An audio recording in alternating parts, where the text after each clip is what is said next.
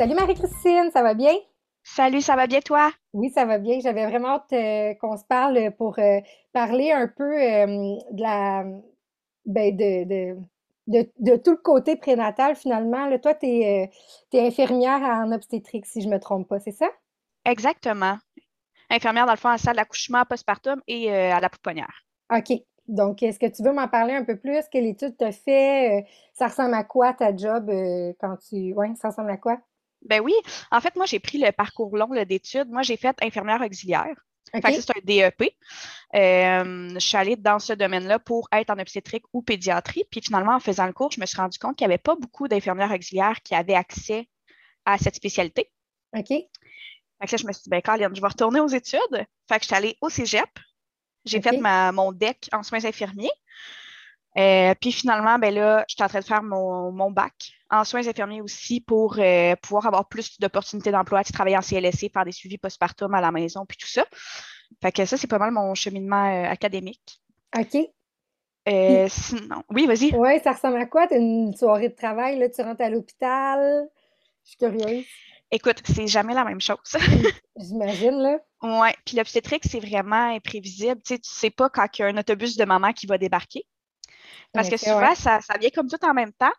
Euh, puis, tu sais, ça dépend aussi où est-ce que je travaille. Fait que, mettons, à la salle d'accouchement, ben, ça se peut que, tu sais, j'ai une patiente qui soit en travail. Quand j'arrive, ça se peut qu'il n'y ait pas personne non plus, puis finalement, il y a des mamans qui appellent parce qu'on prend les appels à la salle d'accouchement. Euh, tu sais, une maman qui peut m'appeler parce qu'elle a des contractions, puis on va l'évaluer au téléphone, savoir est-ce qu'elle reste à la maison, est-ce qu'elle peut s'en venir euh, parce qu'elle est en travail Exactement. Tu sais, si elle a des segments, si elle a quoi que ce soit, on prend les appels. Est-ce que ça s'appelle premier contact à ton, à ton hôpital aussi? Euh, je ne sais même pas. OK. À la salle, c'est le premier contact, là.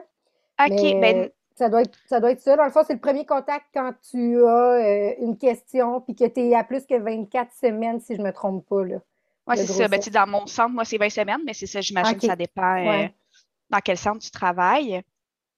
Puis c'est ça. Ouais, nous, dans le fond, on leur dit juste si tu as une question, appelle à la salle d'accouchement. Puis OK, cool. Mais c'est un peu le même principe, j'imagine. Là. Fait que c'est ça. Fait que là, je regarde euh, si j'ai une patiente qui s'en vient, j'ai une patiente qui s'en vient, puis on l'accueille, on fait. C'est vraiment variable. oui, hein? Ah ben non, mais c'est sûr qu'il n'y a pas une, cliente pareille finalement, là, donc euh, la même affaire. Vraiment pas. Mais c'est ça. Il se passe tout le temps plein de choses euh, le fois. Oui, hein? Oui.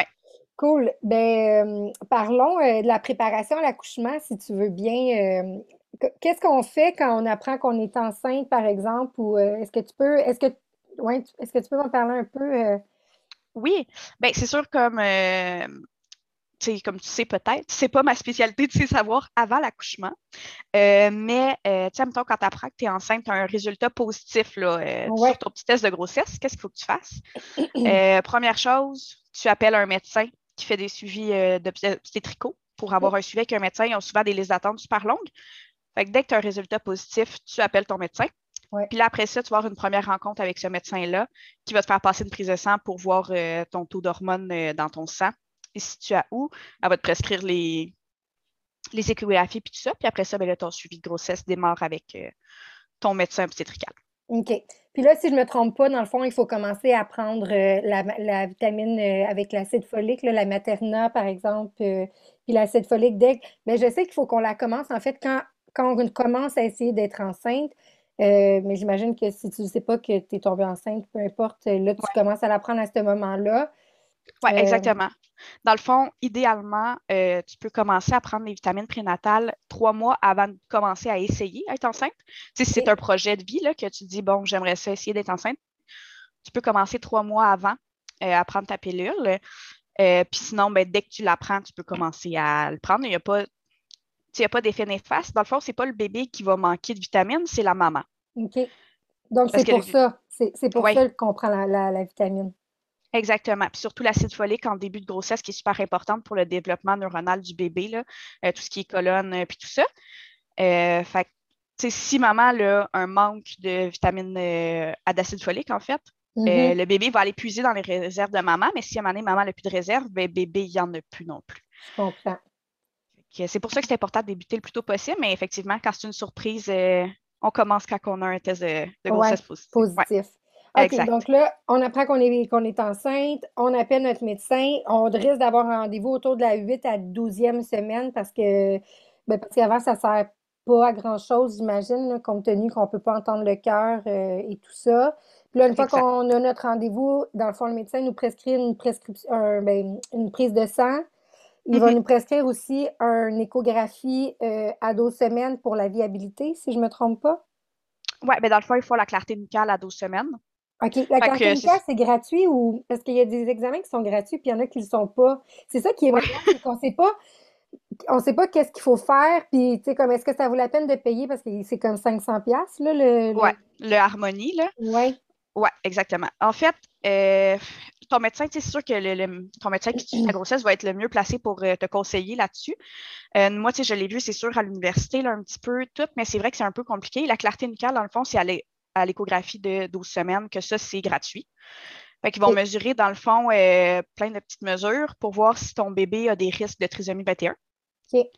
Si à cet examen-là, ils voient qu'il y a des risques de trisomie, bien là, ils vont t'envoyer passer une prise de sang. Mais là, tout est. c'est vraiment compliqué. Il y a comme trois programmes euh, différents. Si ton risque est élevé, par exemple, et que tu as beaucoup de chances d'avoir euh, de la trisomie, mais le test va être gratuit. OK. Mais ce ne sera pas le harmonie au complet qui va être gratuit, ça va être seulement quelques tests qui sont gratuits. Euh, fait que, ça dépend vraiment, c'est du cas par cas, là. OK. Euh, puis, tu sais, si jamais, là, souvent, ce qui est le mieux, c'est, tu sais, si ta clarté nucale est belle, si ta prise de sang est belle, tu sais, ça vaut pas nécessairement la peine de pousser plus loin parce que les risques sont tellement minimes. OK. Que, comme. Ouais. Parce qu'on capote quand on. Ben oui. Genre, on veut tellement pas que ça nous arrive. Puis en même... Fait que là, on ben, c'est ça. il faut, faut mesurer les pour et les contre, là. Exactement. OK. Fait que là, une fois qu'on a fait ces tests-là, l'approche, ben là, on a des suivis, euh, je pense, aux deux mois, si je ne me trompe pas, avec le médecin. Puis après ça, ça va à 20, entre 20 et 22 semaines pour euh, euh, l'échographie de morphologie, de morpho, là, pour apprendre le sexe, puis vraiment s'assurer que le bébé grandit correctement, là. Exactement. OK, parfait. Puis après ça, il n'y en a plus d'écho. Est-ce que tu es, au Est-ce que es au courant? Il me semble qu'il n'y a plus d'écho. Euh... Oui. Ouais, exactement. Techniquement, si toute la grossesse va bien, la bédaine, si on mesure la bédaine à toutes les suivis de grossesse, bébé, on, a, on croit que le bébé grandit bien, qu'il n'y a pas de problème, il n'y aura pas d'autre Il va y avoir un autre écho si jamais on pense que ton bébé pourrait manquer de liquide, la bédaine ne grossit pas assez, que quoi que ce soit. Là, on va faire un autre écho, mais sinon, on essaie d'en faire le moins possible. Euh, parce que pour pas engorger le système, j'imagine. Euh. Oui, puis tu sais, il y a quand même, euh, tu sais, c'est minime là, les risques euh, parce qu'avec un écho, il y a quand même des, pas des rayons, là, je sais pas comment expliquer ça, mais il y a quand même un certain risque qu'on veut minimiser le bébé d'être ah, exposé à des échos, en fait. OK, je comprends. Je savais pas qu'il y avait, je sais pas comment on appelle ça, mais je comprends ce que tu veux dire, là, pas, je comprends.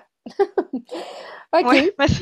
Fait que, dans le fond, euh, c'est ça. Fait que là, une fois qu'on est enceinte, là, je sais qu'on se met à lire comme mille, euh, documents, qu'on se met sur des euh, pages, des pages de maman ou peu importe, là, on se met à lire plein d'affaires.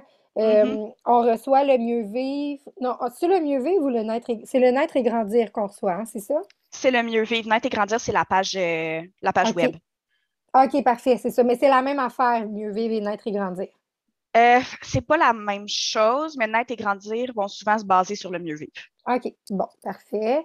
Euh, et là, euh, une fois que, dans le fond, qu'on attend notre rendez-vous, qu'est-ce qui, comme, qu'est-ce qui se passe? Qu'est-ce qu'on on attend, dans le fond? Il n'y a, comme rien qu'on peut, qu'on peut vraiment faire de plus, sauf espérer que tout se passe bien finalement, puis prendre du diclectin pour ne pas avoir trop mal au cœur. Exactement. Ça ressemble pas mal à ça. C'est sûr que, comme tu dis, faire des lectures, c'est vraiment parfait. sais, justement, pour travailler en salle d'accouchement, j'en vois quand même des parents qui n'ont pas pris leurs neuf mois pour se préparer. Fait que euh, c'est vraiment important. Les cours prénataux, là. Mais parlons-en des cours prénataux. Oui. parce que j'ai eu euh, la chance d'avoir une doula qui, m'a, qui est venue chez moi me donner des cours prénataux à mon fils. Puis euh, j'étais comme, ah, pour le fun, je vais aller au cours prénatal euh, au CLSC. J'ai j'ai fait 12 minutes. Pour vrai? Ouais, 12 minutes. Quand j'ai posé une question à l'infirmière puis qu'elle ne savait pas quoi me répondre, j'ai fait « Eh, boboy, OK, je, m'en vais ». Fait que les cours prénataux, c'est vrai que c'est tellement important parce que ça permet vraiment de t'outiller puis de savoir ce que tu veux puis ce que tu veux pas. Puis la mm-hmm. personne qui te donne le cours, ben, assez, euh, c'est quoi qui t'attend finalement en, salle d'accouchement, là. Effectivement. C'est la personne qui est quand même bien placée pour savoir toutes les, les voies qu'un accouchement peut prendre. oui. Puis on parle de quoi dans un cours prénatal, par exemple? Comme qu'est-ce qui est abordé? On parle de tout. Ouais, on hein? parle vraiment, ouais. Euh, on parle vraiment de tout. On peut parler de l'allaitement, euh, de la gestion de la douleur, on parle euh, du rôle du papa dans la grossesse et après ça, avec le bébé, ça va être quoi le rôle du papa? Tu sais, si maman a la lettre, des fois, les parents, les papas, ils sentent comme un peu exclus puis ils ne savent pas quoi faire. Mais il y a tellement de choses que papa peut faire pendant que maman a la pour l'aider, tu sais. En effet. Oui, papa au deuxième partenaire. Là, euh, oui, oui, au deuxième partenaire. Oui, je m'excuse. Oui, effectivement. L'autre parent.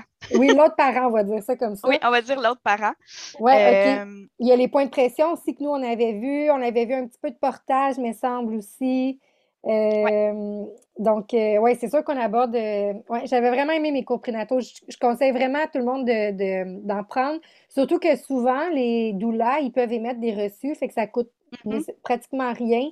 Puis tu as vraiment comme une professionnelle qui vient chez toi un nombre d'heures. en fait, le, comme tu veux, là, ça peut être. Souvent, c'est comme autour de 6 heures.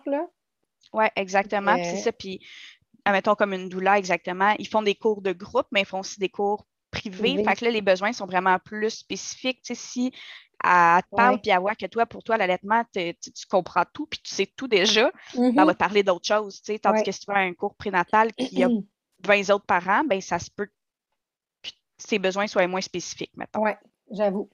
OK, mais parlons-en de la gestion de la douleur. Euh, qu'est-ce qui existe pour, euh, pour euh, gérer notre douleur?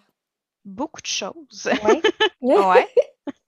Euh, puis ça, c'est ça justement de se préparer là, à l'accouchement avant parce que j'ai beaucoup de mamans, moi, qui arrivent à l'accouchement puis ils sont comme OK, moi, mon plan, si on demande tout le ah, temps ben, le plan de naissance puis tout ça. C'est ça. Puis là, moi, ils sont comme OK, moi, ils sont full motivés puis ils sont comme OK, moi, mon plan, c'est de ne pas avoir d'épidurale. puis moi, ma première question maintenant, c'est toujours de leur demander parfait, tu sais, c'est quoi tes moyens de gestion de la douleur? Puis il y en a beaucoup qui sont comme Ah, ben, je sais pas, moi, je me fie sur toi. Mais tu sais, c'est pas au moment que tu as des contractions que tu vas apprendre à gérer ta ah. douleur comme il faut. Tu sais, il faut vraiment que tu commences avant Mm-hmm. Apprendre à te connaître toi-même, qu'est-ce que toi tu, tu aimes et ce que tu n'aimes pas, euh, comment tu réagis dans la vie. Es-tu quelqu'un qui est plus euh, renfermé sur toi-même? Tu veux-tu qu'on ne te touche pas pendant que tu as de la douleur? C'est tout ça, d'apprendre vraiment à te connaître. il y a plusieurs. Euh, oui, vas-y. Le plan, le, plan, le plan de naissance, justement, on n'en a pas parlé, mais mettons, on va te parler de la gestion de la douleur. Le plan de naissance, c'est dans le fond, c'est le moment où tu te poses les questions sur ce que tu veux puis ce que tu veux pas. Est-ce que je veux qu'on parle à mon chum ou mon partenaire, ma, mon, ma partenaire? Est-ce mm-hmm. qu'on tamise les lumières? Est-ce qu'il y a seulement l'infirmière qui rentre ou je permets à un étudiant de rentrer? Est-ce que, euh, euh, peu importe, là, est-ce que, est que les lumières sont tamisées? Est-ce que j'ai le droit de mettre ma musique ou pas? C'est comme tous ces moments-là où ce que tu te poses des questions finalement sur ce que tu veux.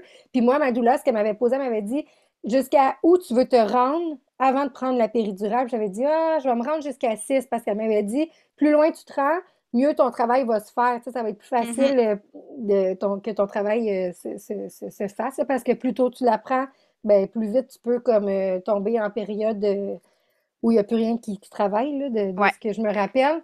Puis là, à mon fils, j'avais dit, ah, 6, je vais me rendre à 6. Puis finalement, à 2, j'ai fait, je veux la péridurale. Mm-hmm. Puis là, mon chum me regardait puis il dit, non, non, tu avais dit 6. Je dis, non, non, tu comprends pas, là. Je la veux maintenant. Puis finalement, j'ai bien fait de la demander parce qu'elle est arrivée 4 heures plus tard, puis j'étais comme rendue à ça, 6. Fait que, fait que c'est ça, de se poser la question jusqu'à où je veux me rendre. Puis si je me rends pas là, ben c'est pas grave, tu sais, dans le sens où tu auras essayé, mais c'est vrai que c'est une bonne c'est vraiment important, je pense, d'y penser. Malgré qu'il y a des parents qui sont plus euh, YOLO, puis euh, je veux rien penser, puis je veux arriver euh, dans la salle d'accouchement, puis pas trop savoir ce qui m'attend. Mm-hmm. Autant que, mettons, moi, j'étais vraiment contente de. Je m'en allais à mon accouchement, puis je savais ce qui s'en venait. Puis je savais justement tous les, trucs de douleur. Fait que là, on peut en parler, les trucs de la douleur, dans le fond. Mais là, tu sais, moi, je m'ai fait une petite liste. vas-y, vas-y. il y a le gaz hilarant qui peut être utilisé. Moi, je sais que dans mon centre, euh, depuis la COVID, on ne l'utilise plus. Euh, fait que je ne sais pas ailleurs qu'est-ce que ça dit. Euh, c'est sûr que ça implique des surveillances maman-bébé. Quand on prend le gaz hilarant, maman ne peut pas se lever toute seule parce que ça peut causer des étourdissements. Fait que, c'est tous des trucs à prendre en compte puis à aviser la mère si c'est ce qu'elle décide de choisir avant pour que la, la mère comprenne tout ce que ça l'engendre. Mais le gaz hilarant, c'est quoi? C'est une machine, genre, qui vient comme pitcher du gaz dans ta bouche ou comment? Oui, mais c'est comme un. Je sais pas comment expliquer ça, mais un peu comme il y a un tuyau, là, puis il y a comme un genre d'embout, comme une pompe, ou ça peut être un masque, tout dépendant des centres. Euh, puis la mère, dans le fond, quand elle en ressent le besoin, ben, elle prend comme des, des puffs de, de ce gaz. Puis ça fait, dans le fond, que tu deviens un peu euh, plus molle, plus détendu. Ça gèle-tu euh, comme instantané, mettons? C'est très rapide. Ah ouais, hein? Oui, c'est vraiment rapide. Là. Ça prend maximum euh, quelques minutes. C'est vraiment très rapide. C'est sûr que ça n'enlève pas la douleur au complet, mais souvent, ce qui arrive, c'est que les mères, entre les contractions, sont beaucoup plus détendues puis profitent plus du entre-deux. Mm-hmm. Ils attendent moins la prochaine contraction. Ils sont moins anxieuses ah, d'attendre la prochaine. C'est quelque chose aussi qui ne dure pas super longtemps. C'est pour ça que la mère peut en reprendre euh, à la demande. Fait si on voit que la mère a fait une hypotension puis bébé réagit, ben, on arrête d'en prendre. On arrête, exactement. OK. Je pense pas que ça soit comme si, je pense pas que ça soit si commun comme, euh, comme ben, c'est ça. Nous, je sais qu'il y a eu un bout dans mon centre que ça a été plus commun, mais c'est ça, là, avec la COVID, puis tout ça, ça a comme pris, euh, ça a pris le bord un peu. Oui, exactement. Donc, sinon, oui, vas-y. Oui, sinon, mais ben, il y a évidemment la musique, la détente, la vision, euh, l'hypnonaissance. C'est tout des trucs que je trouve qui vont un peu ensemble. Oui. Euh, d'être vraiment dans sa bulle, euh, de se détendre, de se concentrer sur soi-même, de ne pas appréhender la prochaine contraction. De vivre des contractions une à une, puis de la laisser passer. Ça, c'est vraiment quelque chose qui est difficile à faire quand tu es dedans. ah, mon Dieu. Il faut accueillir la douleur. Je me dis, moi, mon accouchement, accueille la douleur. Ben oui, fait accueille la douleur. Oui, c'est en train de mourir. oui, c'est vraiment difficile de ne pas être anxieuse à la prochaine contraction qui s'en vient, tu sais, parce que tu le sais, ce qui s'en vient. Oui, oui. Et que c'est vraiment un, un anglicisme, mais c'est un, un, mindset à avoir puis à adopter avant l'accouchement. Il faut que tu le travailles avant ton accouchement, de te remettre dans ta bulle puis tout ça, c'est vraiment euh, un must. De visualiser ce que tu veux comme accouchement, ça n'arrivera pas. Là. Ce que tu as visualisé, elle n'arrivera pas, mais de, de le visualiser comment tu le veux, puis de penser positivement plutôt que de dire Mon Dieu, je vais souffrir, mon Dieu, je vais mourir, mon Dieu, mm-hmm. je vais avoir mal.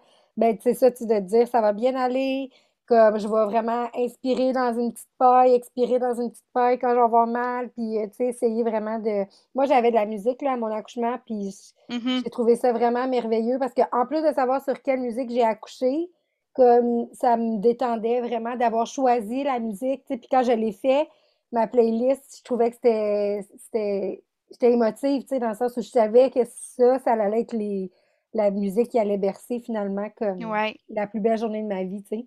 Oui, puis souvent aussi, pendant tes contractions, tu te concentres sur autre chose, tu sais, as la musique, fait que tu peux te concentrer sur la musique en même mm-hmm. temps que tes contractions un peu, mais tu sais, ça te change les idées.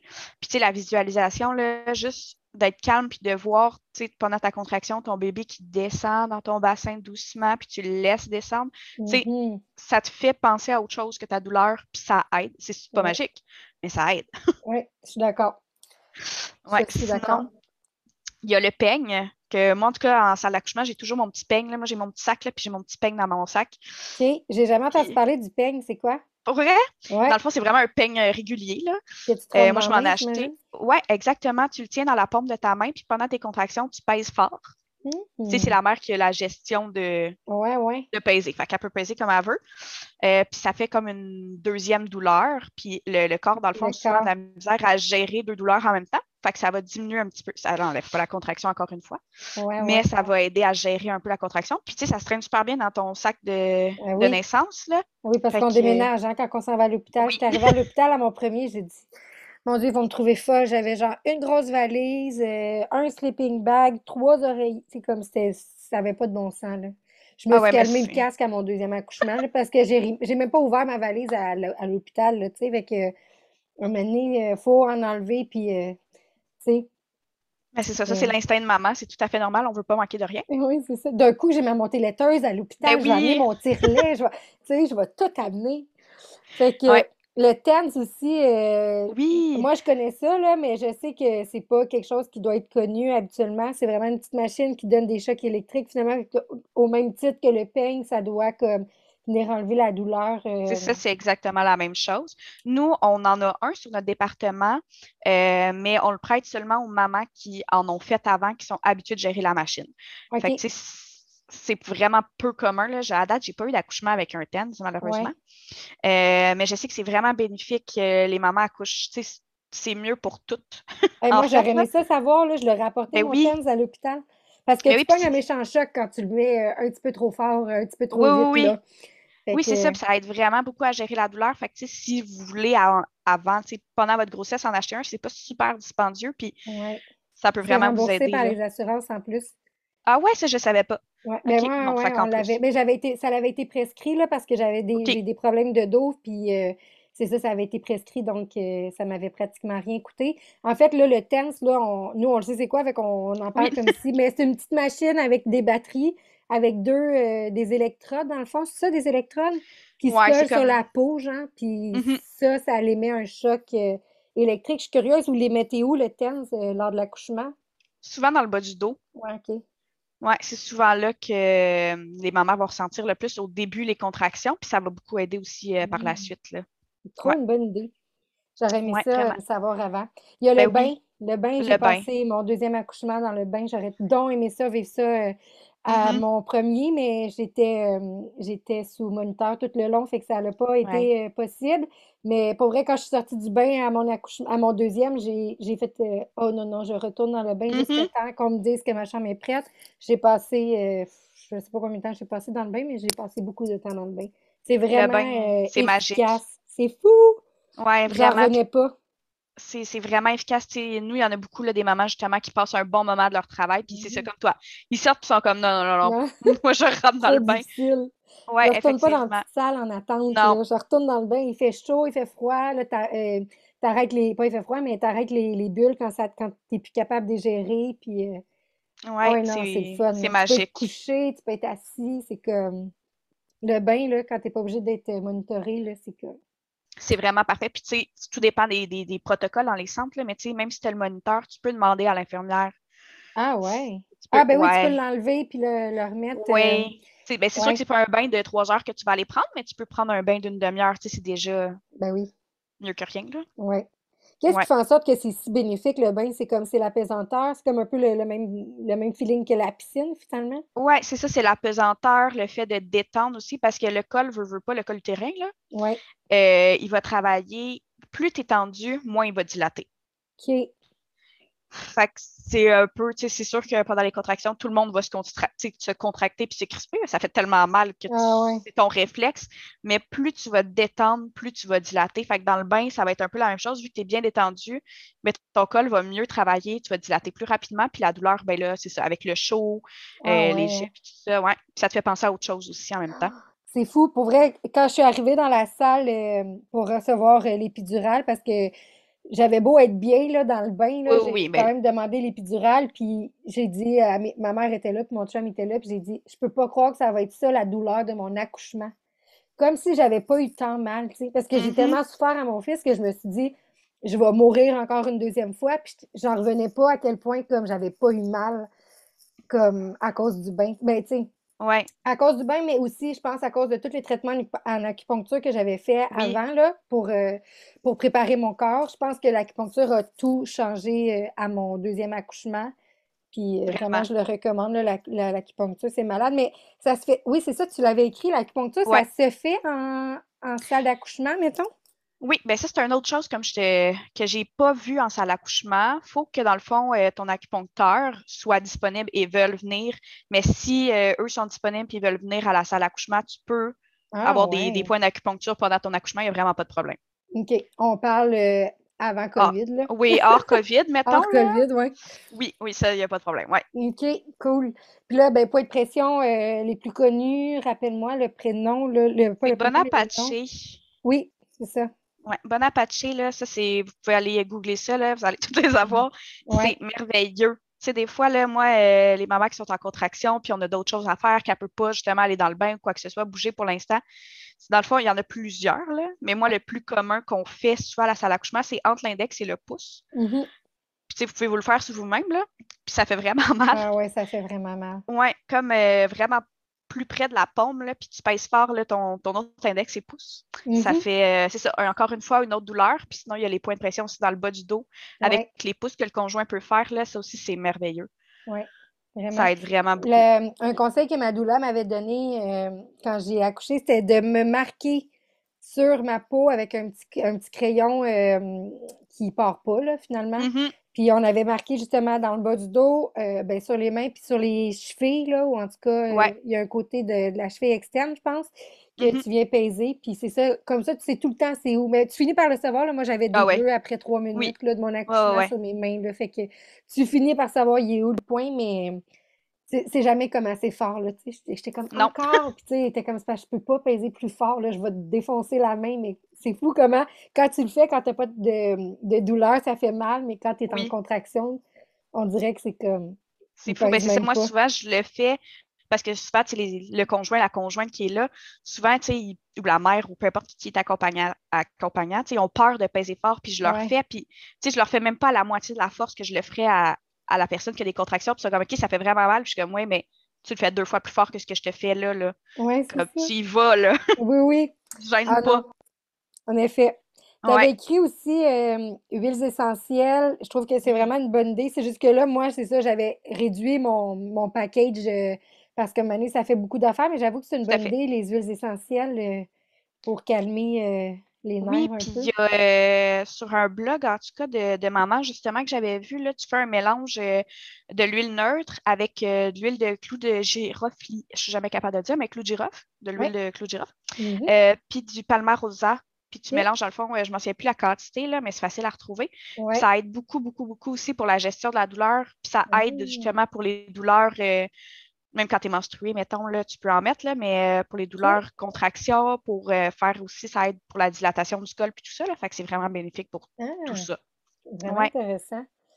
Bon, il y a le, le fameux ballon. Euh, moi, j'avais Oui. imprimé une feuille avec toutes les positions que je voulais faire. Donc, je l'avais mis. Ben, j'ai, en fait, je ne l'ai même pas mis, mais je l'avais fait imprimer pour la mettre sur mon mur pour voir. Tu sais, puis, tu sais, quand tu es en travail, tu oublies un peu quelle Mhm. position tu veux faire. Fait qu'en les ayant sur le mur, au pire, ton chum ou ta blonde peut euh, te proposer de faire telle ou telle euh, position. Fait que ça, je trouvais que c'était intéressant aussi d'imprimer. euh, J'avais l'air free quand je suis arrivée à mon premier accouchement. Ah, mais non, J'étais- mais c'est tellement ready, parfait. là.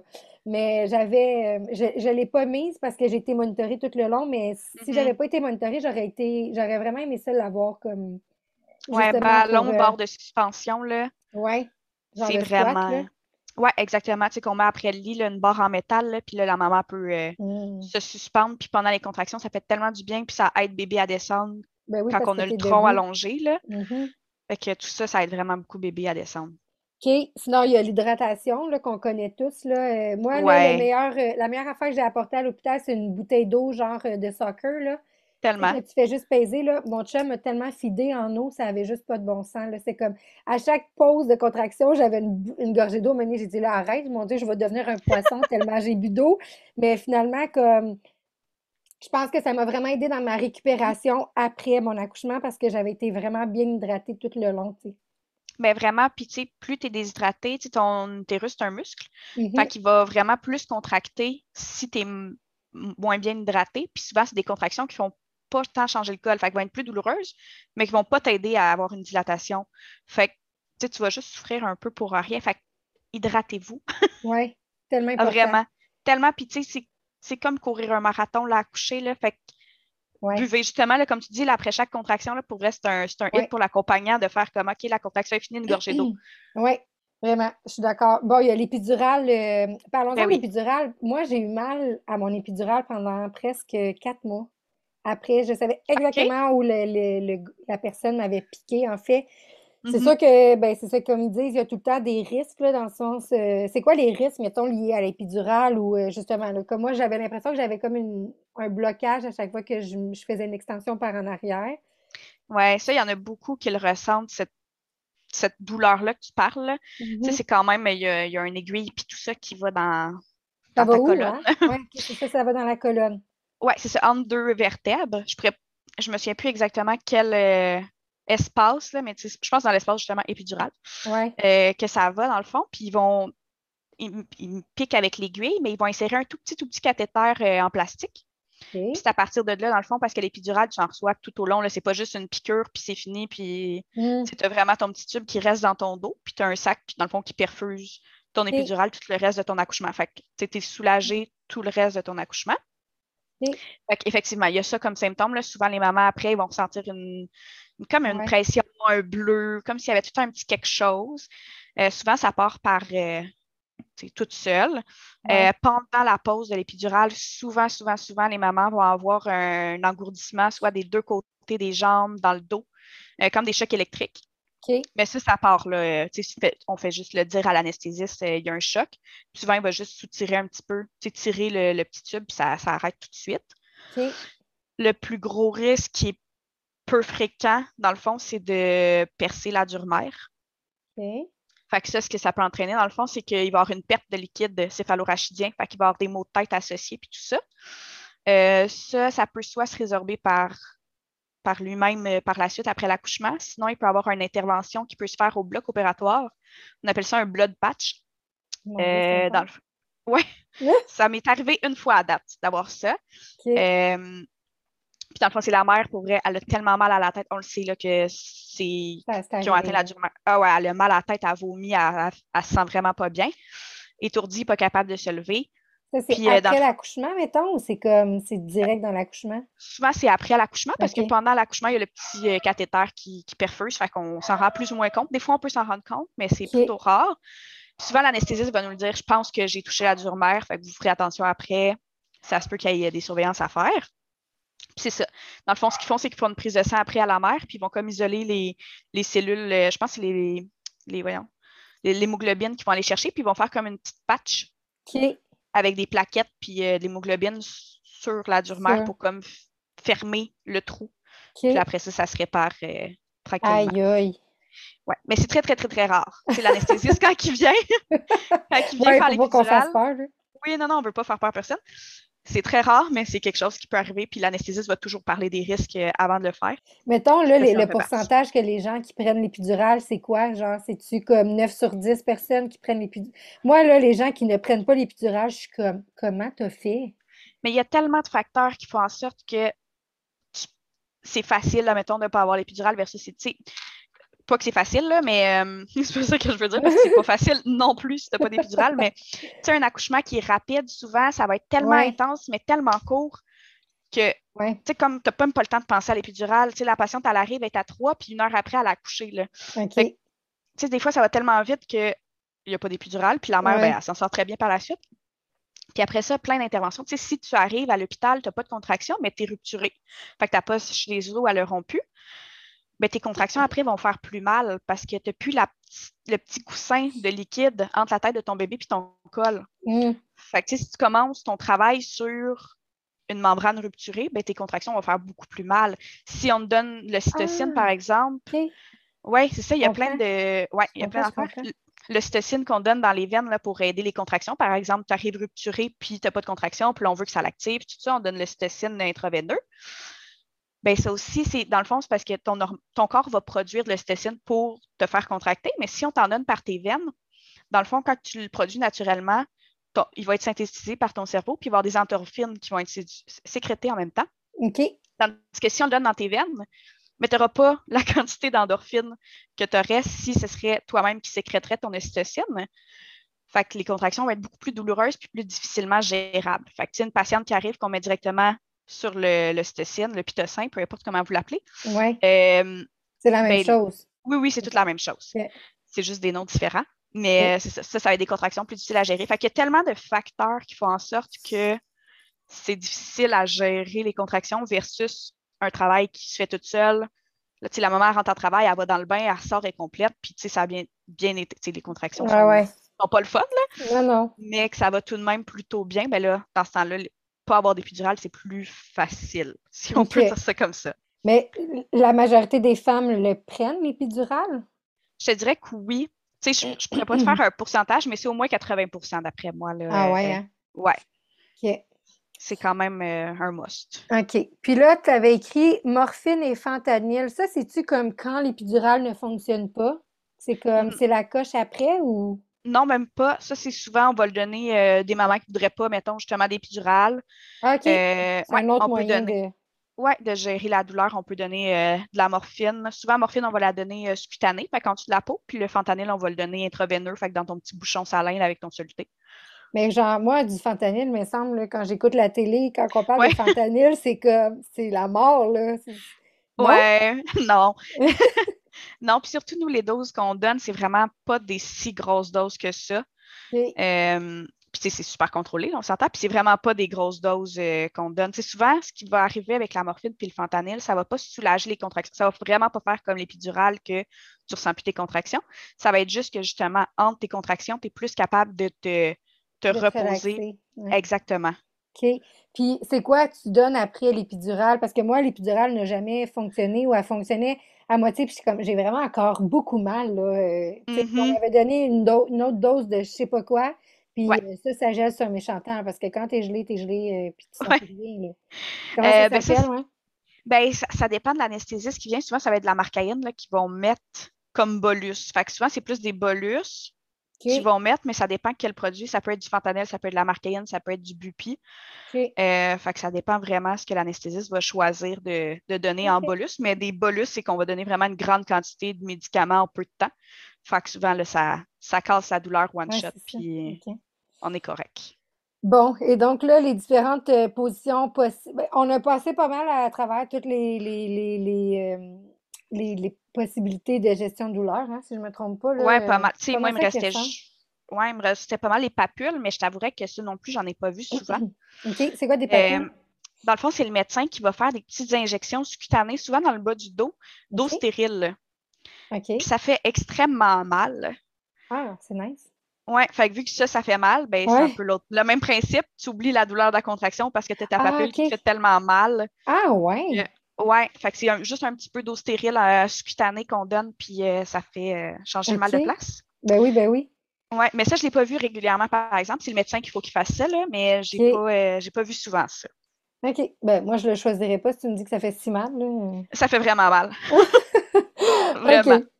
Bon, fait que là, les différentes positions possibles, euh, ben, on le sait, il y a sur le dos, là, qui, qui est pas nécessairement la meilleure, on Mhm. s'entend, parce que tu peux pas vraiment euh, permettre à ton bébé de descendre euh, vers le bas. Euh, sur le côté encore, euh, c'est quoi, génu pectoral? C'est comme à quatre pattes. OK.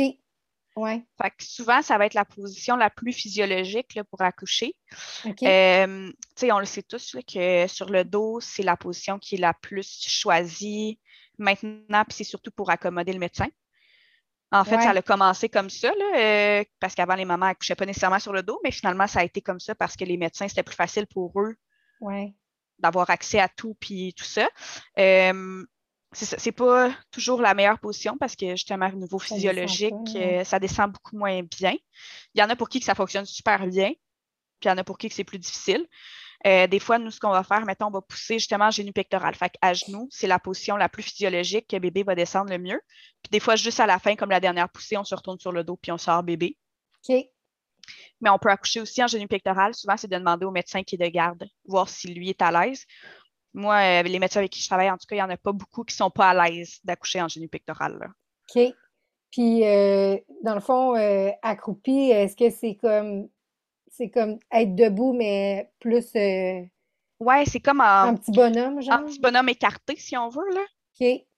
Ouais, puis comme ça, euh, souvent, on peut le faire dans le lit là, avec la barre de suspension, puis on peut rester dans le lit euh, comme ça. Puis, on peut commencer les poussées accroupies. Tu sais, Ouais. Surtout pour un premier bébé, ça, tu sais, on, les poussées varient souvent d'entre une heure et trois heures de poussée là, pour un premier bébé. Fait que, on peut pousser un 45 minutes accroupi, puis si ça descend bien, après ça, on peut changer de position pour le reste des poussées. Là, on n'est pas obligé de rester euh, stable dans la même position. 45 minutes à une heure et demie? Pour un premier bébé, Ah, c'est long! ben, c'est, ben, en fait, ça peut être plus que ça. Ça peut être jusqu'à deux heures, deux heures et demie. Ah, ouais. mon Dieu, mon Dieu, mon Dieu, mon Dieu. OK. Oui, oui, oui, ça peut être très long, les poussées d'un premier bébé. Après, souvent, ça va beaucoup mieux. OK. Ben écoute, euh, si je peux euh, encourager les gens, ça a pris euh, une demi-poussée à mes deux enfants. Fait que ça devrait. Oui. c'est pour ça que je suis vraiment surprise. En fait, mon fils, là, on va en parler justement des méthodes assistées. Mon fils, il avait la tête qui regardait vers mes fesses, ça? Ou vers... vers en haut. Vers regardait vers le ciel, ouais. Exactement. Donc là, j'ai poussé comme une poussée, puis là, ou deux, trois poussées, là, puis ça, ça sortait pas. Fait que là, puis son cœur, il décélérait. Fait que là, elle a mm-hmm. rentré les forceps, puis euh, elle s'est rendue compte, finalement, c'est ça qu'il regardait pas. Fait que là, elle l'a reviré de bord, puis là, j'ai poussé, puis il est sorti. Fait qu'il aurait comme jamais sorti parce qu'il était de l'autre, il était du mauvais côté. Puis euh, ma fille, mon Dieu, si le médecin n'arrivait pas, elle m'a dit arrête de pousser, là, le bébé va ah sortir. Fait que j'étais comme. Euh, fait que c'est pour ça quand tu me dis comme 45 minutes, c'est un minimum. Je suis comme, mon Dieu Seigneur, j'ai accouché vite. En... Tu vraiment accouché vite. Pour vrai, un premier bébé, c'est rare en bas d'une ben, une demi-heure, je suis généreuse. En bas de 45 minutes, un premier bébé, il faut que tu t'attendes au moins à pousser un 45 minutes. Ah, ouais, mon Dieu, OK. Je savais pas. Ouais. OK, donc, euh, ben, c'est ça, là, forceps et ventouse. Euh, oui. Je suis pas mal certaine que si tu posais la question à mon chum, ça ressemble à quoi un forceps, il te dirait, mon Dieu Seigneur, j'ai failli perdre connaissance. Ah, je ne l'ai pas vu, fait que je sais pas, mais ça a l'air que c'était vraiment intense. Puis, comme je te dis, on l'a à peine utilisé, là, dans le sens où on l'a rentré, puis on a vu, fait qu'on a comme. Fait que genre, Ils l'ont juste. Oui, exactement. Fait que c'est quoi comme forceps, ventouse? Ben, forceps, ça ressemble un peu, c'est très. Euh, ben, vulgarisé, là, mais ouais, ça ressemble un peu à deux grosses cuillères. OK. En fait, puis le médecin va les rentrer à l'intérieur du vagin pour aller les mettre, là. C'est vraiment positionné, euh, tout dépendant du type de forceps que le, médecin va choisir aussi, là. Euh, puis il y a plusieurs types. Euh, fait qu'ils vont aller le positionner dans le fond pour aller comme attraper le bébé puis pouvoir l'aider à sortir dans le fond. Euh, comme ça. Puis sinon, il y a la ventouse. Nous, c'est ça. Nous, les forceps, dans mon centre, on les utilise peu. Euh, Parce que ça, ça fait le qu'on aide, hein, c'est ça? c'est plus la ventouse qui va faire ah, le qu'on aide. Les forceps, c'est plus parce qu'il y a plus de risque de lacération pour la mère, parce qu'on rentre quand même à l'intérieur du vagin, c'est comme deux grosses cuillères. Puis il y a mhm. plus de risque de lacération aussi sur le bébé. Le bébé peut avoir des, coupures, des blessures euh, sur son corps, dans son visage, puis tout ça. Tandis que euh, les ventouses, c'est ça, là, ça, ça peut créer plus un aide, il peut avoir des, segments au niveau euh, du cuir chevelu, puis tout ça. mais il y a moins de risques quand même. Fait que nous, on va plus utiliser chez nous, en tout cas, là, dans mon centre, on va plus utiliser la, la ventouse que les forceps. fait que c'est comme une, grosse coupole. Ça, j'ai même pas d'exemple de quoi ça peut ressembler. Ça ressemble-tu à un truc euh, de toilette, mettons, là, tu sais, pour. Euh, un peu, tu sais, comme un peu plus petit, mais ça pourrait, ouais, ça pourrait avoir l'air un peu de ça. Puis dans le fond, il y a une machine qui est reliée à ça, puis ça fait une pression ça fait une succion, puis ça nous aide à, tirer bébé. Donc là, à chaque accouchement, ça, c'est ready à côté de la personne pour que, si jamais on en a besoin. Tout est là, là, pour... Là, tu dis qu'il y a plusieurs pinces ou c'est comme le médecin choisit la pince qu'il préfère, par exemple, ou... Euh? Euh, non, on les sort euh, jamais d'avance. Ils sont toujours prêts à être utilisés, mais on les amène jamais dans les salles d'accouchement. Mais premièrement, parce que ça fait peur. si la ventouse serait toujours dans les salles avec les forceps prêts à être utilisés, ça fait peur. Ouais. Euh, puis de toute façon, c'est ça, le médecin va nous le demander, puis ils sont vraiment à côté, ils sont pas loin. Ils sont pas loin. Là. Ouais, ouais, ouais. Fait qu'on va les chercher si on en a besoin.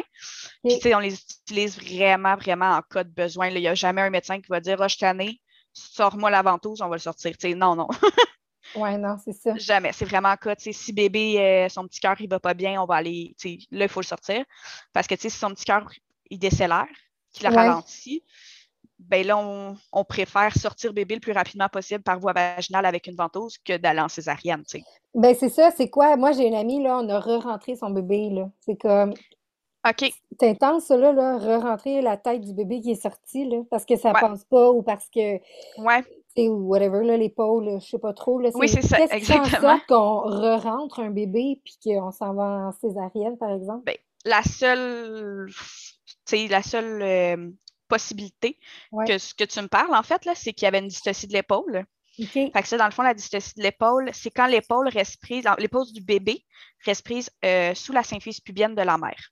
Fait que on a comme un os là, qui passe là, au niveau du pubis. Mm-hmm. Puis le bébé, ben, il faut qu'il passe par en dessous de cet os-là. Puis si jamais les épaules de bébé sont trop larges ou le bassin de maman est fait un petit peu différemment, euh, ben, ça se peut que l'épaule de bébé reste coincée. Puis là, dans ce moment-là, ben, on a de la misère à sortir bébé. En j'ai jamais vu dans ma carrière, puis il y a beaucoup de médecins aussi qui m'ont dit que de repousser la tête pour aller en césarienne, on n'a jamais vu ça. Euh, mais c'est une pratique qui peut arriver si vraiment on n'est pas capable. parce que dans le fond, les risques, c'est que bébé, ben, il manque d'oxygène une fois que sa tête est sortie puis que son corps est à l'intérieur. Fait que c'est une situation d'urgence. On veut faire sortir bébé.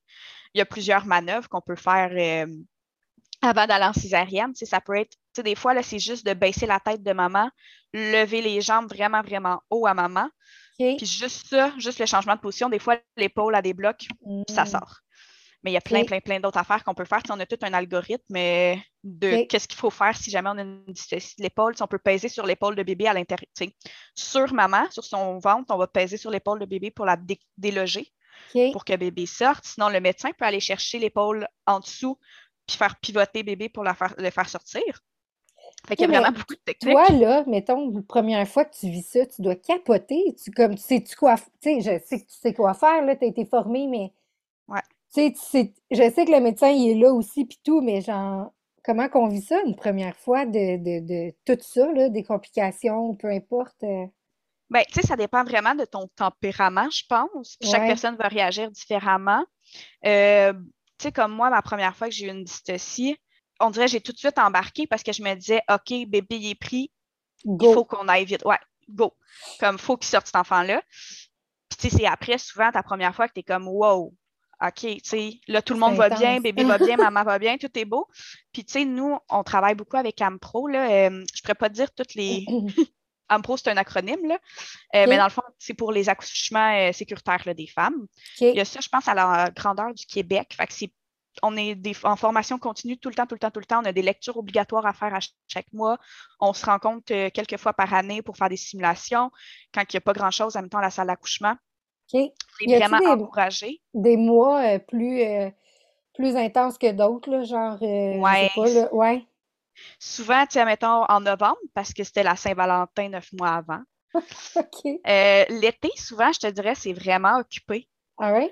Oui, vraiment. Mais là, je t'avouerais que ce temps-ci, c'est pas mal euh, stable, tout le temps occupé, puisqu'avec la pandémie, ben, les gens ben, c'est ça, je m'en ai... Oui, c'est exactement. je pense que c'est difficile de se trouver un gynéco parce que, justement, c'est comme... Il y en... Ben, pas il y en a pas, là, mais comme son overbookés, là. Oui, oui, oui. Il y a vraiment beaucoup de, femmes enceintes en ce moment. Il y a eu un petit mini baby boom, là, je pense. Euh, c'est cool de savoir que vous êtes euh, en formation continue tout le temps, tu sais. Oui, oui, oui. Puis, tu sais, mettons qu'il y a une gynéco qui n'a pas de cas, puis qui est comme, OK, on fait une situation d'urgence. Fait on se crée, justement, mettons une dystocie d'épaule avec un mannequin, puis on se dit, OK, on rentre dans la chambre, qu'est-ce qui arrive? Il y a une dystocie, qui, fait quoi, blablabla. Puis, les rôles du médecin, de la gynéco, puis des infirmières est tout inversé. Fait que moi, je peux être dans les simulations un médecin parce que ça ne veut pas dire mmh. qu'il va y avoir un médecin sur place quand il va y avoir une dystocie. Fait que moi, il faut mmh. que je sache qu'est-ce que le médecin doit faire, puis le médecin doit savoir ce que moi je ferais comme infirmière pour que ce soit sécuritaire parce que si jamais arrive quoi que ce soit, il faut que tout le monde sache qu'est-ce que l'autre doit faire pour ben agir de manière sécuritaire. Tu OK. ouais. Ça ressemble à quoi un corps de travail? Tu, travailles quoi, 8 heures? Moi, je me rappelle, là, mon médecin était, ça faisait, mon Dieu, ça faisait, si ça faisait pas 24 heures, euh, mm-hmm. ça n'a pas de bon sens. Tu sais, je veux dire, j'imagine qu'elle va se coucher un moment donné, mais comme. Ben, les médecins, souvent, ont des horaires de 24 heures en obstétrique. Ça dépend encore une fois des centres, parce que ça dépend de sa région plus éloignée. Souvent, ça va être des une semaine parce qu'ils ont moins d'accouchements. Tu sais. Euh, mais nous, en tout cas, dans mon centre, c'est des 24 heures ou des 12 heures pour les médecins. Pour les infirmières, nous, c'est des corps de 8 heures ou des corps de 12 heures. Euh, parce qu'on a réussi à gérer un petit peu beaucoup les TSO avec les corps de 12 heures. fait qu'on a décidé qu'on allait. Euh, temps supplémentaire obligatoire. OK. Fait que ça, c'est euh, tu fais ton corps de 8 heures, puis finalement, il manque trois filles cette nuit. Fait que ben, il y en a trois qui sont obligées de rester, puis tu le sais à 11h30 quand tu t'en allais. Tu sais. Aïe, aïe. Fait que, euh, on a, ouais, on a cet été, maintenant, c'était moins drôle. Là, on a réussi vraiment beaucoup à gérer ça avec les horaires de 12 heures. On s'est inspiré un peu du modèle, tu sais, comme en Ontario, beaucoup aux États-Unis, c'est ceux qui ont des modèles de 12 heures, puis ça favorise un suivi clinique.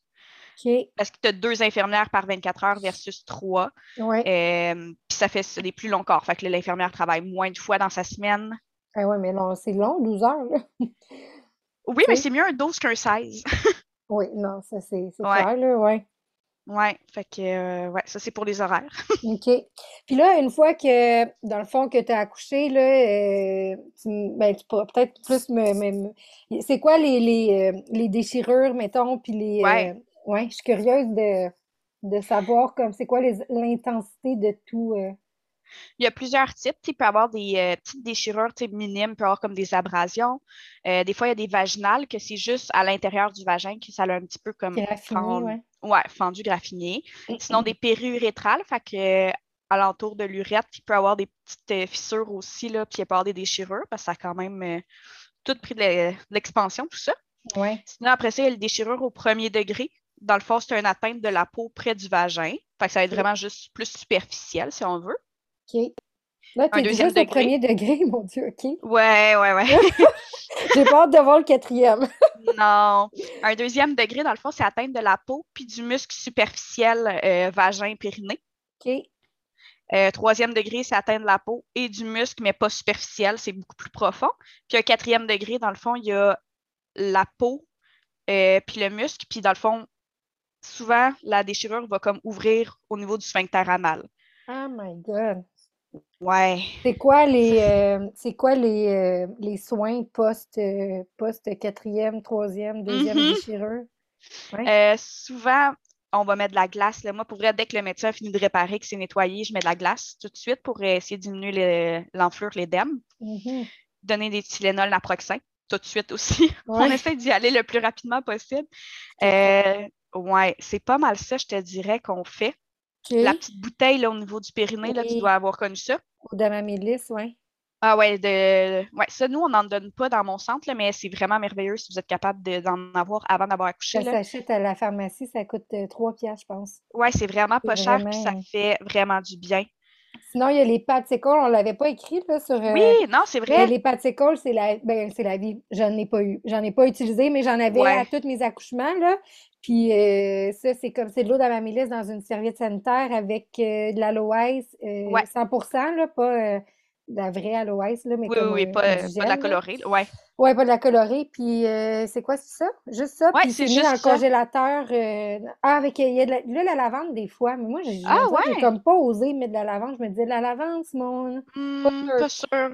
mais ça, il y a des propriétés antibactériennes à la lavande, mais c'est ça. je, sais pas. Ben, c'est ça. Puis après ça, c'est congelé. Fait que là, quand tu as fini d'accoucher, euh, tu mets ça. Puis c'est comme c'est gelé. Ben, c'est ça. T'attends que ça dégèle un peu parce que je pense qu'on avait mis une. Puis elle était frette. Elle était frette, mais c'est ça. Je pense que quand tu as bien déchiré, comme ça peut être bien, ah, bien nécessaire. Là.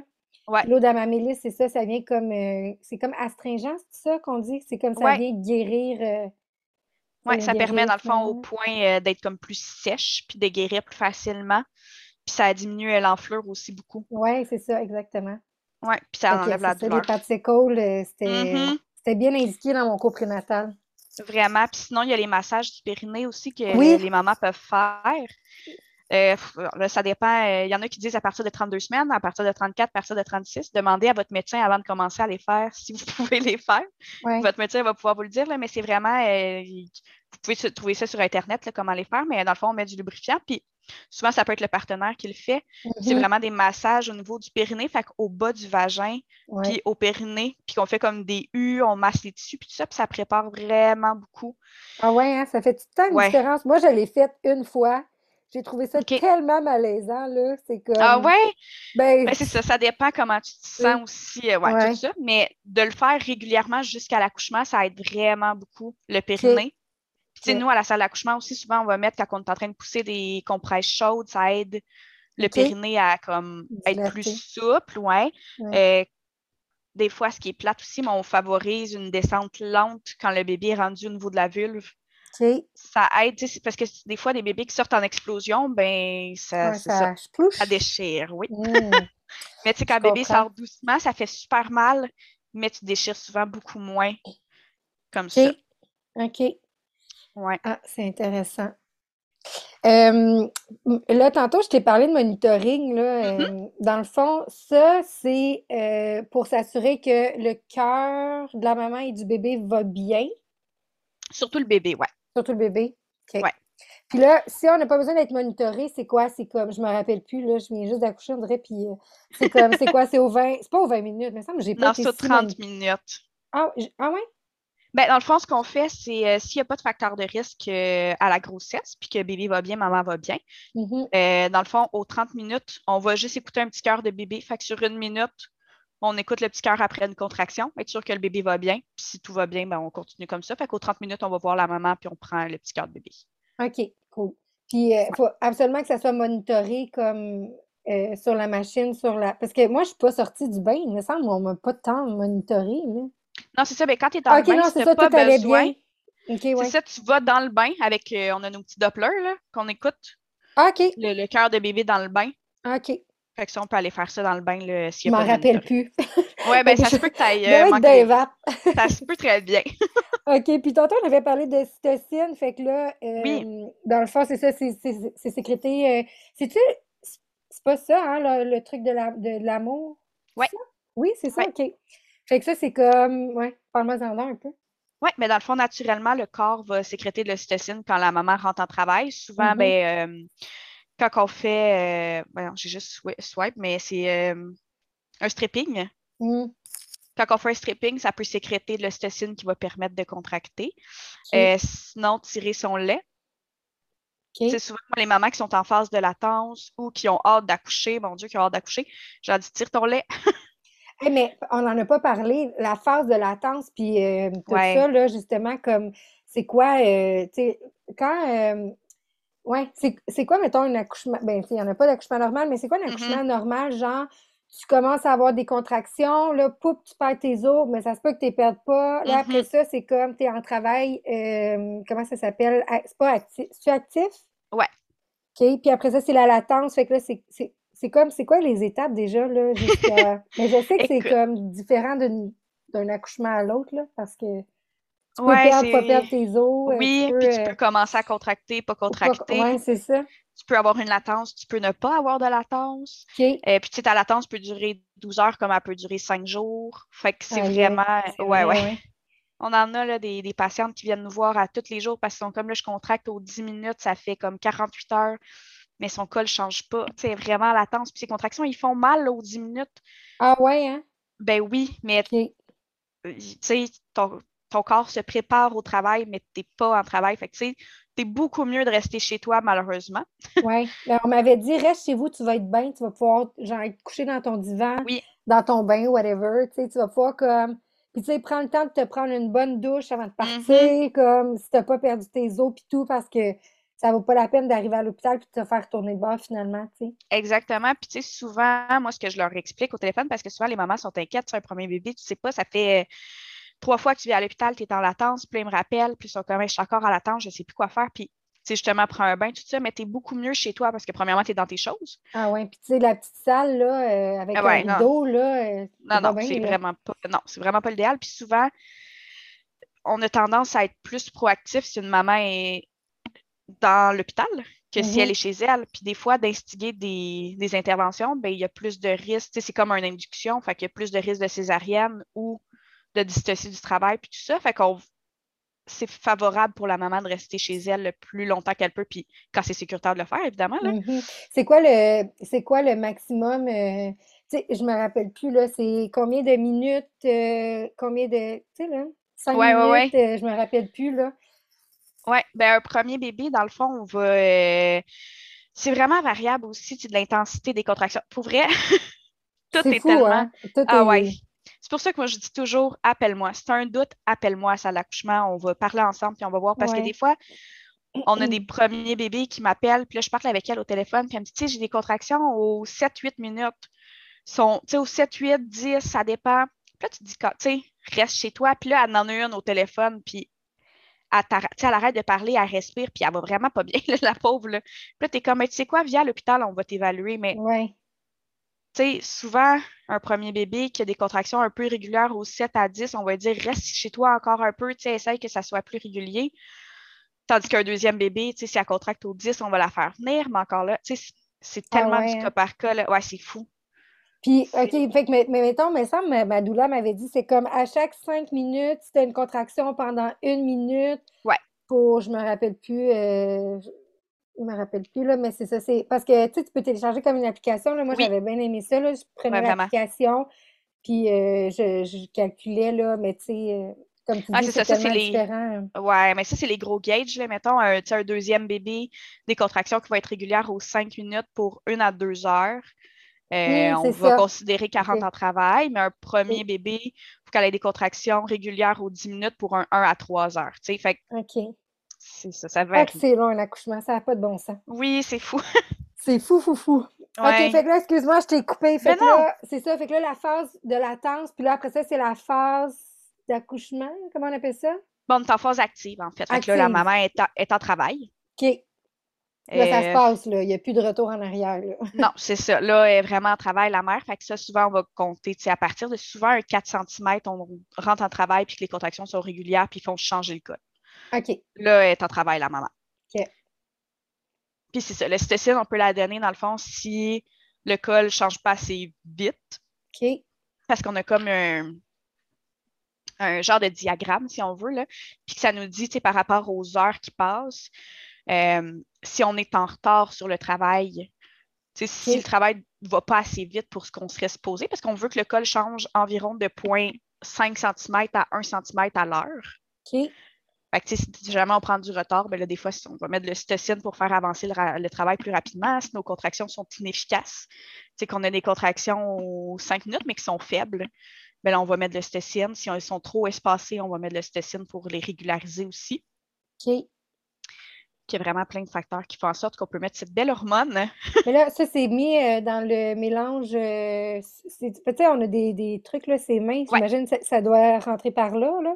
Oui, exactement. C'est intraveineux qu'on donne ça. Fait que tu as ton petit soluté, puis l'infirmière, euh, selon le protocole de l'établissement, nous, c'est à toutes les 30 minutes qu'on va augmenter notre, euh, notre dose de cytocine. Puis euh, toutes les femmes enceintes, euh, toutes les femmes qui accouchent, ils ont euh, les solutés justement sur les. C'est comme, c'est pas, c'est toujours là. Ouais. En fait, on met ça, puis tu sais, souvent, moi, j'ai la question, tu sais, j'aimerais ça pas l'avoir, est-ce que je peux? C'est vraiment pour la sécurité de la maman qu'on met ça. Puis de toute façon, à l'arrivée à l'hôpital, il faut faire des prises de sang. Fait que souvent, ce qu'on va faire, on va installer la voie veineuse, puis on fait nos prises de sang via ça. Fait que tu sais, tout est fait, on te pique une fois, puis c'est fait. OK. Puis en fait, pourquoi la prise de sang? Et on vérifie, dans le fond, euh, on le vérifie très, très souvent, là, le groupe sanguin de la mère au courant Ah, de la ok, ouais. Mais on veut avoir, dans le fond, c'est bon, un 72 heures, euh, Mm. nous, au laboratoire. Fait qu'on veut en avoir un récent, si jamais on a besoin de donner du sang à maman. Hmm. Fait qu'on veut avoir ça, puis on fait une formule sanguine complète. Fait qu'on vérifie son taux de globules rouges, son taux de globules blancs, euh, ses plaquettes. Si jamais elle veut l'épidurale, il faut avoir un bon taux de plaquettes pour pouvoir le faire. Fait qu'on vérifie tout ça à l'arrivée. OK. Je savais pas. Oui, fait qu'on vérifie ça pour être sûr que tout est beau. Fait que de toute façon, il faut faire une prise de sang. Fait que tant qu'à faire une prise de sang, on est Mm. aussi bien installé l'accès veineux, même si je sais que c'est vraiment fatigant. Ouais, c'est fatigant. Puis, euh, Vraiment. mais au moins, c'est, c'est, me semble, là, je l'ai, euh, à ma fille, ça s'est full bien passé, mon accouchement. Fait que me semble que dès que tu finis d'accoucher, c'est comme, c'est quasiment enlevé, me semble, là. Oui, bien c'est ça, ça Ouais. dépend de plusieurs choses. Ouais. S'il la- il y a n'y a pas eu rien puis qu'il n'y avait pas d'épidurale, on peut l'enlever euh, vraiment pas si longtemps après. S'il y a un épidural, on essaie de le garder à peu près 6 heures après l'accouchement pour être sûr si jamais maman fait une hypotension ou qu'il y a quoi que ce soit, qu'on peut remettre euh, un soluté. Mais euh, sinon, on peut l'enlever vraiment rapidement. Puis c'est ça, on veut tout le temps avoir une voie veineuse parce que si jamais, tu sais, ça se peut qu'on donne aucun soluté pendant l'accouchement, puis finalement, maman fait une hémorragie après. Mhm. Puis là, on a besoin d'une voie pour y donner des médicaments pour faire contracter son utérus pour arrêter le segment. OK. Ben, c'est pas le temps de chercher une veine, d'essayer de la piquer. Non, non, non. Non, non, c'est ça. On veut déjà avoir une voie ouverte pour pouvoir Mm. lui donner les médicaments. Là. Ben oui, je comprends totalement. Euh, je, on, on va arrêter ici. Ben, en fait, je veux euh, terminer comme les césariennes, puis après ça, on va arrêter Oui. parce que ça- je pense que ça fait déjà comme une heure et Oui, je pense quelques que oui. Puis on va se programmer un autre, euh, un autre euh, rendez-vous pour euh, un autre podcast, enfin pour finir toutes les questions que j'avais pour toi, si ça te Ben dérange oui. pas. Ben non, c'est parfait. Mais je voulais, je me demandais, qu'est-ce qui fait en sorte qu'on part en césarienne d'urgence? Comme ça ressemble à quoi quelqu'un qui part en césarienne d'urgence? C'est comme tu pars de ta chambre, tu t'en vas dans une pièce, est où la salle de césarienne? Com- comment ça se passe? Ouais. Une césarienne d'urgence. Parce que je j'ai pas vécu ça, fait que je sais pas, mais j'ai une Mhm. amie qui a vécu la, la d'urgence puis la programmée, puis comme Mhm. c'est deux mondes totalement différents. Est-ce que c'est la même pièce? C'est probablement pas la même pièce, mais mettons comme, comme ça ressemble à quoi comme un. C'est ça, quand tu pars en césarienne d'urgence? Ouais, ben dans le fond, il y a deux grosses classes, si on veut, qui peut t'amener à une césarienne urgente. Ça peut être une détresse fétale ou un arrêt de progression. Fait que, tu sais, ça fait 8 heures que la mère est à 3 cm, puis peu importe ce qu'on fait, ça dilate pas. Euh, ça, ben, ça peut être une césarienne d'urgence, mais on a comme trois codes euh, de césarienne urgente. Il y a la code 1, code 2, code 3. OK. Code 1, dans le fond, c'est une césarienne urgente. on veut que le bébé, techniquement, soit sorti dans les 15 minutes suivant la... qu'on déclare qu'il y a une césarienne. Code 3. Code 1. Code 1, OK. Code 1, c'est un 15 minutes qu'on voudrait que, du moment où est-ce que la gynéco dit césarienne, le bébé est né 15 minutes après. Fait là, c'est quoi? Tu pognes la, la, fille sur son lit, tu la sors de sa chambre, puis tu l'amènes en salle d'op? On court en salle d'op, ouais. OK. Fait que ça, c'est une code 1. Code 2, dans le fond, c'est il faut avoir une césarienne, mais on a jusqu'à une demi-heure pour sortir bébé. OK. Puis code 3, c'est à peu près une heure. OK. Fait que, tu sais, ça dépend beaucoup. Euh, fait que là, après ça, c'est toujours en salle d'op qu'on va pour une césarienne. Fait que là, tout dépendant dans l'établissement qu'on est, où est la salle d'op, ben, il faut s'y rendre. Est-ce que euh, c'est loin? Ben, c'est ça. Nous, on est quand même chanceux parce que je ne travaille pas dans un géant hôpital. Là. Euh, fait que nous, c'est un étage en dessous. OK, quand même. Oui, quand même. Fait qu'il faut prendre l'ascenseur puis tout ça. Fait que quand on est justement là, une code 1, on court. Euh, ben oui. On a un petit bout à faire avec le lit puis maman dedans.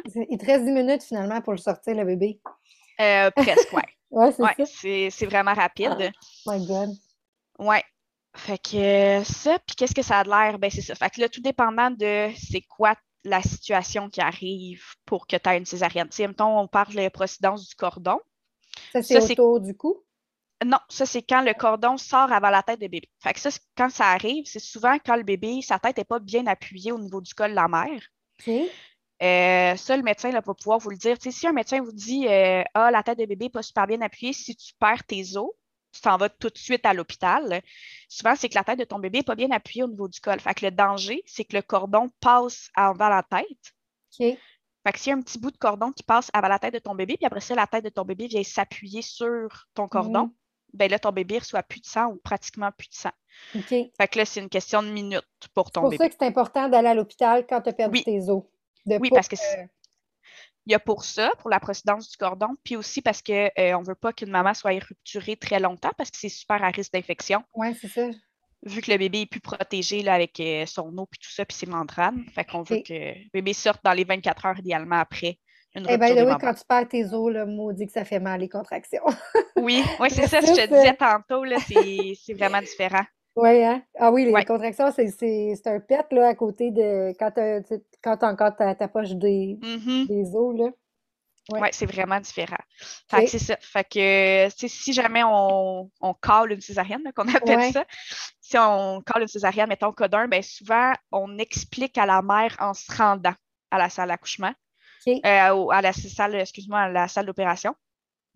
Fait qu'on dit, on part, on t'explique, puis on y explique en courant. Qu'est-ce qui se passe? Puis sinon, tu sais, code 2, code 3, ben là, on a le temps plus de discuter avec elle. La gynéco a le temps un peu plus d'y parler, d'y expliquer qu'est-ce pourquoi on décide une césarienne. Si, évidemment, on demande toujours l'accord de la patiente avant. On a besoin de son consentement. Euh, je ben, t'avouerais que. arrive quoi, si elle dit non? Ben, tu sais, ça n'arrivera pas, là? Ben non. C'est plus dans les codes 3, justement, qu'on a plus le temps de discuter, que la mère était rendue, mettons, avancée dans son travail, qu'elle voulait vraiment un accouchement naturel, puis que là, on dit, hey, ça, tu sais, malheureusement, on a tout essayé, ça fait 8 heures que ton col est à 4, 5. C'est là, il faut que bébé sorte, là. Oui. Ben là, c'est plus là que les mamans vont être comme, ouais, non. Puis souvent, on leur laisse le temps de réfléchir, puis par elles-mêmes, souvent, vont comprendre que c'est vrai. On, on, a tout essayé, puis nous, c'est absolument pas notre première euh, solution, là, une césarienne. Ah, puis, euh, je suis curieuse euh, parce que j'ai vu ça passer sur mon groupe de mamans cette semaine. Il y a une maman qui a demandé une césarienne. Elle ne veut pas accoucher naturellement, puis on lui a refusé. Est-ce qu'on a le droit de demander une césarienne comme parce que ça ne ben tente pas ou tu sais, je connais pas ces raisons là. Je, oui, oui. C'est la première fois que je voyais ce genre de questions-là, puis je me disais, crème, elle a bien le droit de vouloir l'accouchement qu'elle veut. Ça ne tente pas d'avoir mal puis de. Oui, euh, tu peux toujours demander une césarienne, mais on ne fera pas une césarienne s'il n'y a aucun facteur qui nous laisse croire que tu n'es pas capable d'accoucher. Parce que autant pour la mère que pour le bébé, c'est plus néfaste une césarienne qu'un accouchement naturel. C'est sûr. Fait qu'on va toujours privilégier l'accouchement vaginal avant une césarienne. Fait que si tu n'as pas rien qui indique que tu devrais, si ton bébé n'est pas en siège, si tu n'as vraiment rien t'empêche d'accoucher, ben, on va essayer d'accoucher avant d'avoir une césarienne. En effet, je comprends totalement. Puis, ben oui, c'est ça, parlons-en, le bébé en siège. Ça, ça veut dire que c'est les fesses qui sont à l'endroit où la tête devrait sortir, finalement, là? Oui, exactement. Fait que ça, ben, c'est pas nécessairement une césarienne. Euh, tout dépendant comment le bébé est placé. Ça peut être, si c'est les fesses, on peut l'accoucher. Si c'est les pieds, ben là, on ne peut pas l'accoucher. Ça va être, euh, parce que, tu sais, où est-ce que les pieds sont placés? Des fois, les pieds sont comme à l'entrée du vagin. Fait que si c'est les pieds, on ne peut pas accoucher cet enfant. C'est beaucoup trop dangereux. Si c'est les fesses, ben là, la mère peut décider, ah, ben mon bébé est en siège, on va essayer de l'accoucher. Avec les fesses par en bas? Ouais. Hey, mais ça doit faire mal. Ben, c'est. Ça fait, ça fait mal, là, mais genre. Oui, oui. Parce que c'est plus large, c'est plus gros, là. Euh, ben, c'est la tête. C'est la tête qui est le plus gros sur un bébé. Ouais, ok, ouais. Fait qu'en fait, les dangers, c'est que la tête reste prise. Oh my God. Ouais, puis ça, on veut pas ça parce qu'on peut pas tirer sur le corps de bébé pour faire sortir la tête. Ben fait qu'un accouchement en siège se passe toujours en salle d'opération. Comme ça, si on a besoin d'une césarienne urgente, ben on est déjà là. OK. Euh, mais moi, j'en ai vu des accouchements par siège, puis mon Dieu que c'est beau. ah ouais? Ouais, c'est vraiment beau. Puis, tu sais, quand ça va bien, ça va vraiment bien. Souvent, les bébés vont avoir un abgor un petit peu plus bas à la naissance. Hum, on n'en a pas parlé de l'abgor. Oui, ouais, je pense que ça s'en vient. Euh, on pourrait euh, en jaser. Dans le prochain, euh, Oui, dans l'autre capsule. Mais ouais, souvent, des bébés nés par siège vont avoir un abgor plus bas à la naissance, mais ils récupèrent plus rapidement qu'un bébé par césarienne, par exemple. OK. Il y a vraiment des études qui ont été faites là-dessus. Fait que, si la gynéco propose un accouchement vaginal, c'est qu'il n'y a, pas, oui, il y a toujours des risques, mm-hmm. mais si le, médecin le propose, mais c'est ça. Si le bébé est en siège et est mal placé, ben là, le médecin va proposer une césarienne planifiée à la place. OK. Puis, euh, OK. Puis, euh, la, je, ne pense pas que ça ait rapport, mais la VAC, là, ça, c'est comme suite à un accouchement par voie, par césarienne. C'est ça? Exactement. Donc là, si tu as eu une césarienne, tu as comme un an, je crois, avant de pouvoir refaire, ben, tenter une, un accouchement par voie basse, c'est ça? Les délais, je ne suis suis pas certaine, mais je pense que c'est 12-18 mois. Ah oui, je pense que c'est. Ouais, je pense que c'est 18. Euh, ouais, fait que dans le fond, nous, maintenant, il y a eu la VAC, mais dans le fond, maintenant, ils ont changé les termes, mais c'est rendu un ETAC. EVAC? ETAC. ETAC. Ouais, parce que c'est un, un, essai de travail après césarienne. OK. Pour euh, le ETAC. Puis AVAC, c'est euh, accouchement vaginal après césarienne. Fait que tu vas avoir un ETAC si tu essaies un travail. Puis si tu as réussi d'accoucher vaginal après une césarienne, ben là, tu as eu un NAVAC. Qu'est-ce qui fait en sorte que tu ne peux pas réussir? C'est à cause que ça a comme trop travaillé, mettons. Euh, c'est ouais, quoi les ben, raisons? Euh? oui, ben, la première euh, chose, c'est pourquoi tu as eu une césarienne à ton premier bébé. ça, ça donne un indice de si ça va fonctionner ou pas. Ça peut vraiment pas être un lien, mais si justement c'est un bébé par siège pour premier, première césarienne, ben, la mère, techniquement, est capable d'accoucher. Il n'y a pas rien qui fait en sorte mm. qu'elle ne sera pas capable. Si c'est le petit cœur de bébé qui était pas beau au premier, qu'on a déjà en césarienne, ben, c'est pas la mère non plus. Mais si c'est, par exemple, justement, un arrêt de progression, puis que la mère est à 5 cm, son corps a juste décidé d'arrêter de dilater, ben, il y a plus de chances qu'il y ait un échec. Genre, ça va se ressembler, mettons, les accouchements, si, mettons... Euh, oui, mais il y a ah des risques. Ça se peut que ça, ça se peut que ça n'ait aucun lien, parce que si mm. c'était, elle a dilaté jusqu'à 5, puis ça allait stagner là à cause que le bébé était mal positionné, puis encore là, ça n'a pas de lien avec la mère, Fait ça dépend vraiment de la césarienne était due à quoi. Euh, puis sinon, ben, le risque principal d'essayer d'accoucher vaginal après une césarienne, c'est une rupture utérine. OK. Parce que, veut, veut pas, ben, il y a une cicatrice au niveau de l'utérus. Puis là, l'utérus est super euh, distendu, puis là, il va contracter. Fait qu'il y a des risques que la, la, la, plaie lâche. Hmm. Puis ça, on veut pas ça. non, j'imagine. Non, c'est ça. Fait que ça, c'est un des risques, mais ça, c'est tout expliqué à la maman avant qu'elle prenne la décision d'essayer d'accoucher après une césarienne. Mais euh, majoritairement du temps, je te dirais, ça va bien. OK. Un accouchement après une césarienne. Ah ouais, hein? Ah, cool. Ouais. Bon, ben tant mieux. Ben, écoute, euh, je suis tellement contente de t'avoir parlé. C'était vraiment intéressant. J'ai encore euh, mille questions pour toi. ben, je suis vraiment contente que tu aies accepté. Écoute, euh, on se refait signe prochainement pour, pour enregistrer la suite. C'est parfait. Merci infiniment, Marie-Christine. Merci à toi. Salut. Bye bye.